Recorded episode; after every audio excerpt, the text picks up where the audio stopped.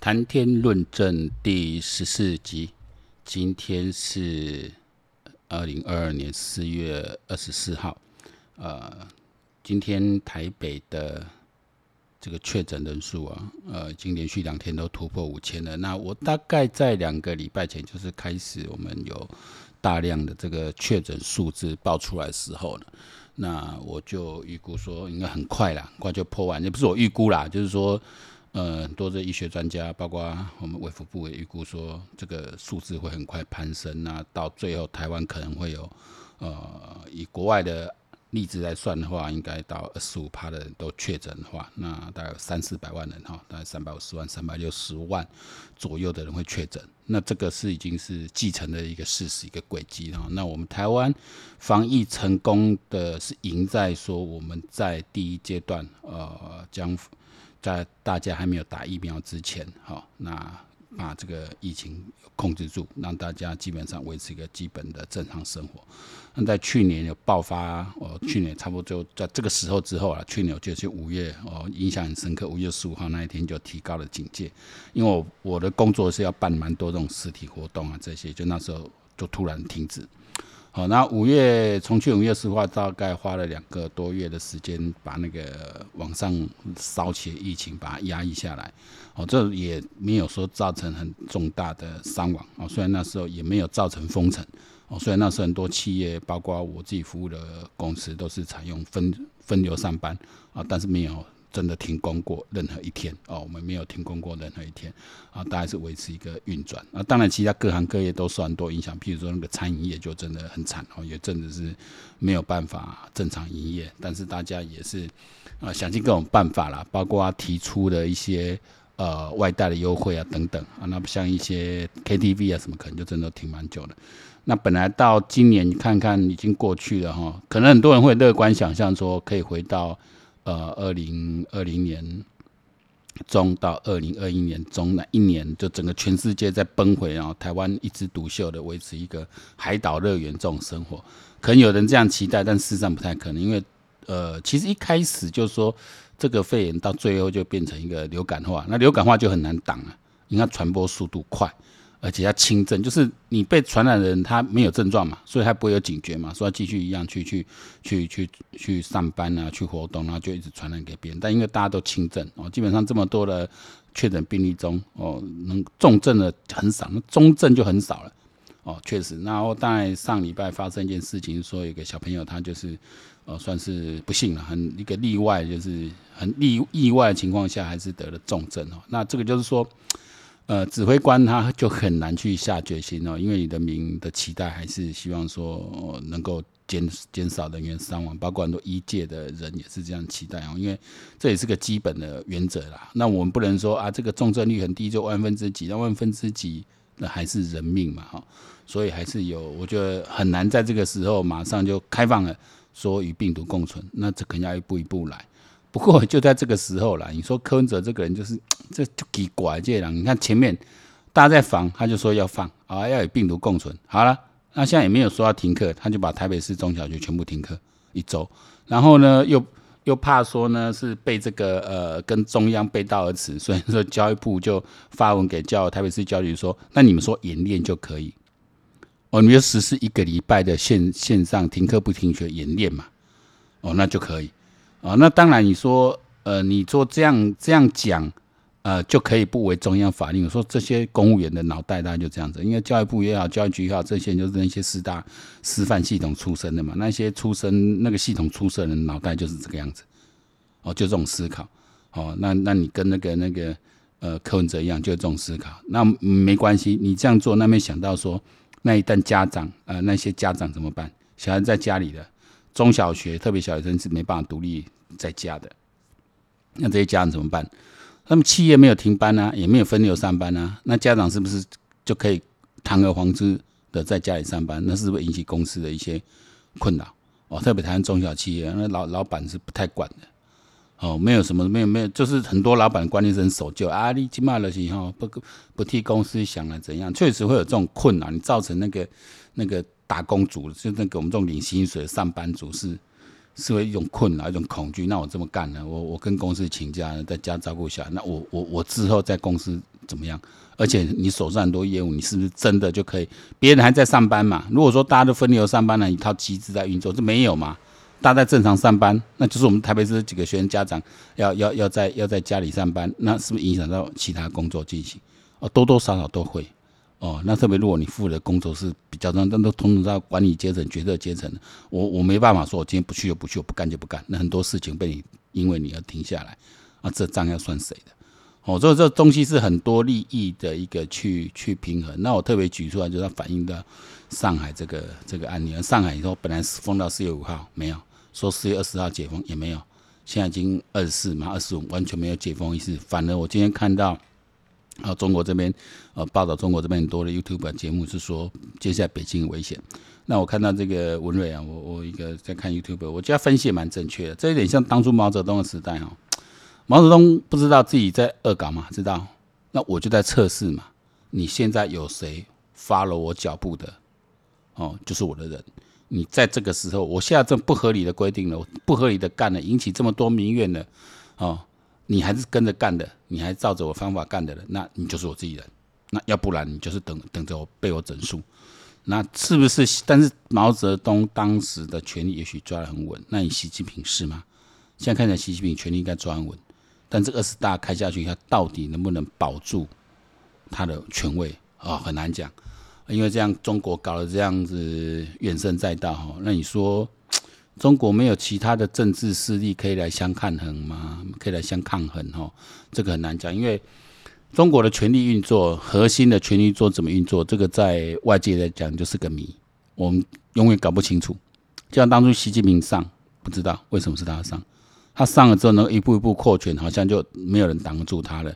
好像也不尽然如此，因为有各种传闻说他还被人家暗杀，他还一直在加强这种维安。但是总之啊，我觉得、呃，就是看中国人自己去决定嘛。那如果你们就就就是网络上叫一叫、骂一骂，然后就被撤文干嘛？继续骂，呃，那也就只能这样子了。哦，这个因为我说民主。自由、权利这些东西都不是天上掉下来。我们台湾人呢，我这一辈人呢，何其有幸！我们上一辈人，很多人是哦抛头颅洒热血去拼。那我们上一辈的出了几个政治领导者哦，即使到今天，我觉得很多人对包括我们独派的对小蒋很有意见。那我对蒋经国，我觉得至少他最后没有像习近平这么混蛋。我说好坏是比出来，好、哦，那你再怎么比，蒋经国没有习近平这么混蛋。对不对？他当恶恶搞，完完全全在恶搞，完完全在恶搞。你你上来这样子干，那真的是啊！我说这个这个，我也不一一重述。大家看这几天觉得恶恶搞。那如果到台湾哦，到现在还有人，我身边还是有人还在认为中国好棒棒，中国对的哦，我就觉得呃，你今天打个派一样哦，这个众人在跟你，我就觉得没必要再跟你讲政治的啦，特别一些职场上的朋友。那没办法嘛，大家还是要一起工作嘛。你是我老板，我也是要领你薪水嘛。但我就觉得没有必要跟你谈论哦。本来我在职场上就是以不谈论政治为原则喽。这是一个呃，避免彼此之间这种必要冲突。我觉得是这样子的，在职场上哦，就是公归公，私归私，我们就谈工作上的事就好哦，把这工作上的事做好就好。那其他你喜欢聊，那你就去聊吧。那我不太会搭你的身。那。我也不太会去公开讲自己的政，就是以我自己本身身在工政在工作场合去讲宣扬自己政治理念，那没必要。哦，我觉得你人薪水的，我们真的想要发声，真的想要去阐述自己理念，不如利用这样的机会哦，像公开去发声，爽度也不一样嘛。呃，而且你去跟人家对干，你可以得到什么呢？我今天录下来，至少我有存档起来。我就算影响不到任何人，我自己是可以去省思。我透过我自己对生活的认知，我把它透过声音记录下来。啊，等到哪一天我可以不工作了，我没有什么顾虑了啊，那我们就可以露脸，我拍拍 YouTube 也可以。这就是像自媒体存在于在这个时代最大意义，就是每一个人是可以发声，每一个人为自己自己的想法去发声之后，你记录下来，你之后可以再反思哦。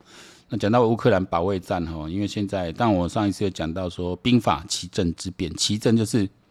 就是一个骑兵嘛，我有战术就有有正的打法，有奇的打法嘛，啊，就是我在这两种之间去互换，我让让敌人无法那么的循着一定的逻辑抓到我的行为模式。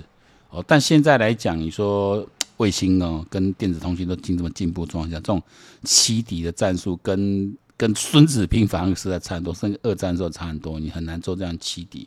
但是你基本上哦不欺敌，基本上洗脑要有。比如说我们现在看，应该就是在乌东区顿巴斯去做决战，因为俄罗斯控制这两个省嘛。那我觉得他现在剧本就这样子的哈，他最后打完不管不管输赢怎么样，就一定会讲自己赢。然后至少这两个省他还是要去控制他。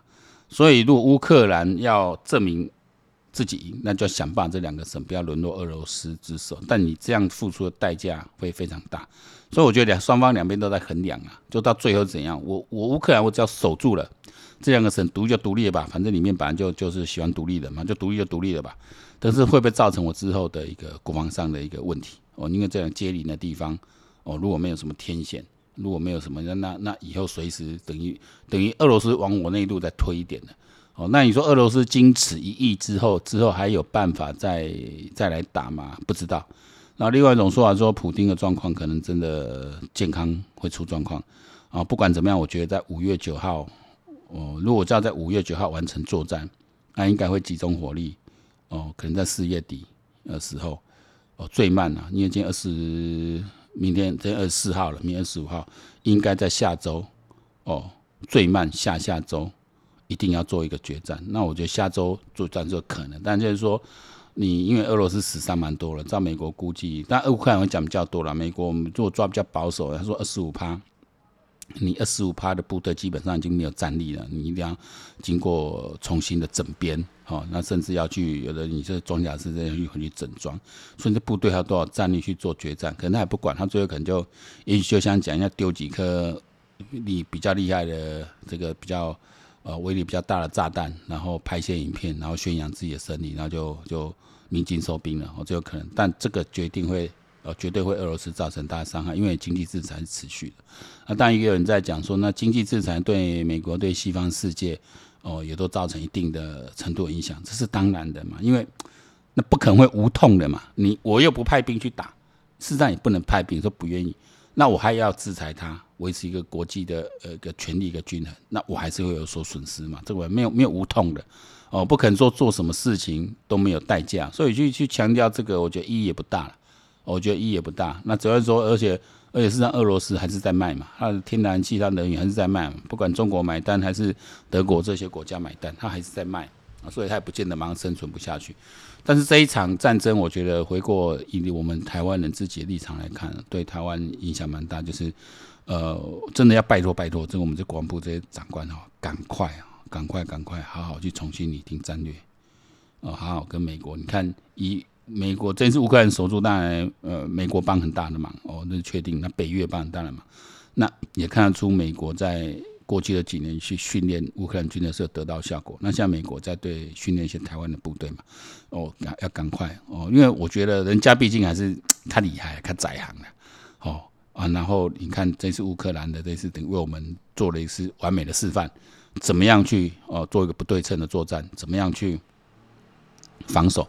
那我们台湾的天险还比乌克兰好，我们台湾的军力甚至比乌克兰还略强。哦，因为乌克兰是几乎没有海军的，那我们海军我们的飞弹哦都比较强。我们陆军虽然看起来呃人数啊战车数量是比较少，哦我们的空军比较强的，因为乌克兰几乎没什么空军，没有海军，靠陆军。那这次能用游击战方式挡住，那我们的海空军的实力还算是比乌克兰强很多。那陆军虽然数量上比较少，但是我一直在这一直一直在讲，是为什么我要录 Podcast 的一个原因，就这样说，一定要赶快把这种国防。哦，卫队的这个哦，国土防卫队还是国民卫队也好，这样的一个机制建立起来。哦，你们共基本三个咋办？因为你以后你战争你得有三层的兵力，第一个当是现役的正规军。哦，那第二个就是情势紧张，说马上国土防卫队征召起来。我们台全台湾只要有三万到五万的一个部队，那威力就很大了。哦，在几个他等进行二战第二第二个作战线的一个力道就蛮强，而且你要非常的要去防止国内的第五中队。我看到白狼那些拉萨贵哈，那个他很多了，台湾这种人很多，你要去提防这些，哦，甚至要执行一些国内的肃清，哦，比如说把这人抓起来毙掉杀掉，至少先把你关起来。哦，你们这些我我就是平常锁定的啦，我到戒严下去，我要准备战争的时候，我这些人全把你锁起来了，把你关关起来，哦，看被哪乱。哦，开不来乱，这个这个是需要。你说把正规军调拿来做这种事情太累了，哦，这个是需要我们第二第二线的一个国土防卫队。那当然你说要怎么选兵用兵，哦，你一定会有人想混进来嘛，一定有敌方这样混进来嘛。那这个东西就要好好去审核核定，因为想说，呃，你拨三万的部队好了，假设能够召集到三万的国土防卫队，然后你让这些人可以把枪支，我们说弹药不要带回家，但枪支带回家，其实它都还是有风险在。哦，那什么样可以做这种事？我觉得第一个，呃，我当然是有经过严格考核的程序的。哦，像我们这种是，我们像您，嗯，年年年年过破百破半百，年过半百，但是我们至少，呃，是职业军人退伍，我们有一定的战绩能力。啊，特别我们的言行举止、过去的行为都经得起考核。像我们这样的人，愿意再回首回访，或是很多志愿役的军人，或是退伍的这些志愿役军人，或是以前那种常备军人表现比较好，我觉得都可以。都可以去做。你要一个礼拜花一天的时间回部队去训练，哦，那一个一个或是一个一一年集训个哦一次五天哦两个礼拜，然后平时的一个召集演训，我觉得这些要赶快建立起来。然后整个国防作为要改，哦，因为空特部啊陆战队真的可以可以可以改，哦，然后你看出来这个特别这次莫斯科号这么一个战舰被两颗不怎么样的哦乌克兰制裁飞弹打下来，不管真假，反正就打下来了，哦，反正就打下来了。把他一一艘船打掉，一艘船好几就几亿，好几亿美金。哦，这个就是这个就是一个不对称作战。我两颗飞弹，我搞不好射了十颗出去，多少钱？一颗五十万台币，算几百万好吧？哎、啊，也就也就一千万台币。我换掉你两百多亿，对不对？换掉两百多，绝对划得来。哦，所以说你飞弹以后的这种装甲的呃这种坦克，原来这种坦克的战术哦，这种哦舰队的战术啊，特别在我们首次作战，因为我们不用。我们不用像美国啊，像去布置那么多不同战术，没有，我们就一招就防卫战，来我就打，我们这个刺猬岛，哦，来我就打，从空中来就你就面对我一群的飞弹，你从海面来我你就是面对一群飞弹，我就是好几千颗上好几万颗飞弹就在那等你，我就等着你来啊，对啊，那那怎么部署？哪些人要操作？我们布置的密度如何？你不要很多飞弹根本打不出去，就好像很多飞机，你现在说还要到加山计划什么不可能啊？就不扣零嘛？你你你一旦战事隐秘起来，因为你也不可能全部塞到花东去，那他就锁定那一打就好了。所以，加强计划在那个时代那个时代的一个背景，那现在没什么用。哦，现在这些空军就是平时就是你现在在自己的这个基地里面就要做好掩蔽。哦，作战的时候他就是因为我们没有空中加油机，没办法滞空太久。那作战的时候就第一级，好，第一级，那甚至不排除源头打击。第一级由我们来发动源头打击，就跟你干。哦，那你说啊，又引起核战什么什么？说说不用，我这边，因为你第一集等到大家出发的时候就，就就就先打了啦。哦，不用等他飞弹射过来再反击，没有没有，因为这兵法没有不是这样干的。哦，这是我也希望说，这次乌克兰这个决战马上要到了哈，因为这一期比较晚录，本来是要等到说真正决战的时候再录。那现在我们现在先做预告，那目前看的是如此。但我刚才前面说洗脑还是要的，就是说他不会，他还是会有几支部队，呃，试图在。呃，无锡这个地方去想要去切断它的补给线，或者在乌南这个地方再做一些洗扰，因为他要呃还是要牵制乌克兰部队少嘛，哦，所以他也以一个少量的部队去牵制你的部队，让你的部队不会完全集中在乌东。那目前看来，俄罗斯花了蛮多钱准备，但这个部队看起来战力应该不是很强。我觉得，呃，我自己判断乌克兰应该会取得胜利啊，只是说，呃，我觉得把普京当成现在现在。俄罗斯不是共产党哦，但是把它当成共产党来思考，他的作为就很清楚。共产党有统治上就是这样子，把谎话说一千遍就变成真理，就说谎嘛。他控制说传传播媒体，所以为什么中国要控制传播媒体？因为他这样子他办法去统治。第二，把丧事当喜事办，打输我就说我打赢，我那攻我的血怕赢啊，我大肆庆祝。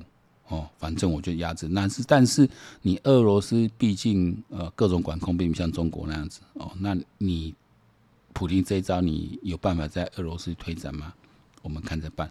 但一种状况就是说战后可能呃俄罗斯的国力衰弱了，那就变成中国独强了啊，这对中国有人说对中国是好事哦，当然不是好事，因为美国要就专心对付你就好了，哦，就绝对不是好事。哦，因为现在中国盟友，你说啊，北北韩呐、缅甸呐嘛，这些都很鸟的。哦，你来俄罗斯当然够强，也是核武大国，那当然面子大。但以俄罗斯人的这一种自尊，你说他会自愿呃成为你的小弟，我觉得不会。但是经此一战之后，中国成为整个呃反西方阵营的一个反民主阵营的一个呃领一个领袖，我觉得第一个是确定的。所以我们也是要拜托说，能够中国人拜托你们自己加点油哈，你自己幸福啊，自己去争取了，想办法不要让习近平干下去，真的换一个比较头脑比较清楚的哦，你至少不要比胡锦涛更糟糕。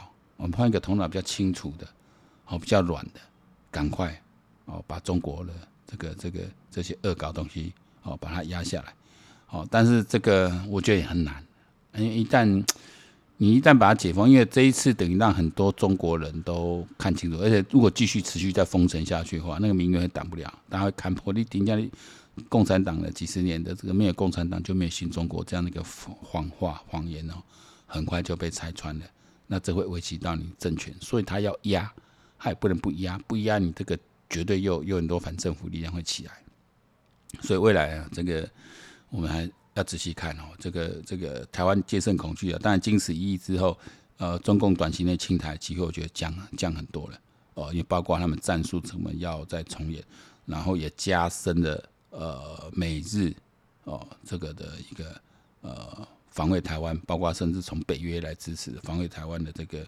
决心跟增强。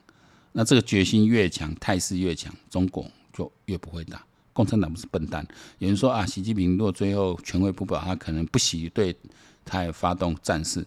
我觉得小型战事是有可能的哦，在南海哦打小打一下，或是针对我们外岛去做袭扰一下，这是有可能。但是这个会对他的政治生命可以延续，借由这种说法延续嘛？这个真的很难讲哦。就说，因为我们真的外人真的就搞不清楚中国的这个核心是怎么怎么运作的。都在猜嘛？你看那么多人都在猜，包括研究中国研究都在猜，你心里没有什么知道是怎么运作。所以说，还有人在觉得中国政权好，说你如果一个政权它的权力怎么更替，你都不知道，你很放心这个政权吗？啊，你一定要谈高问题。好，我们今天谈天论政第十四集就先到这里。那我是谈天，我们下次见，拜拜。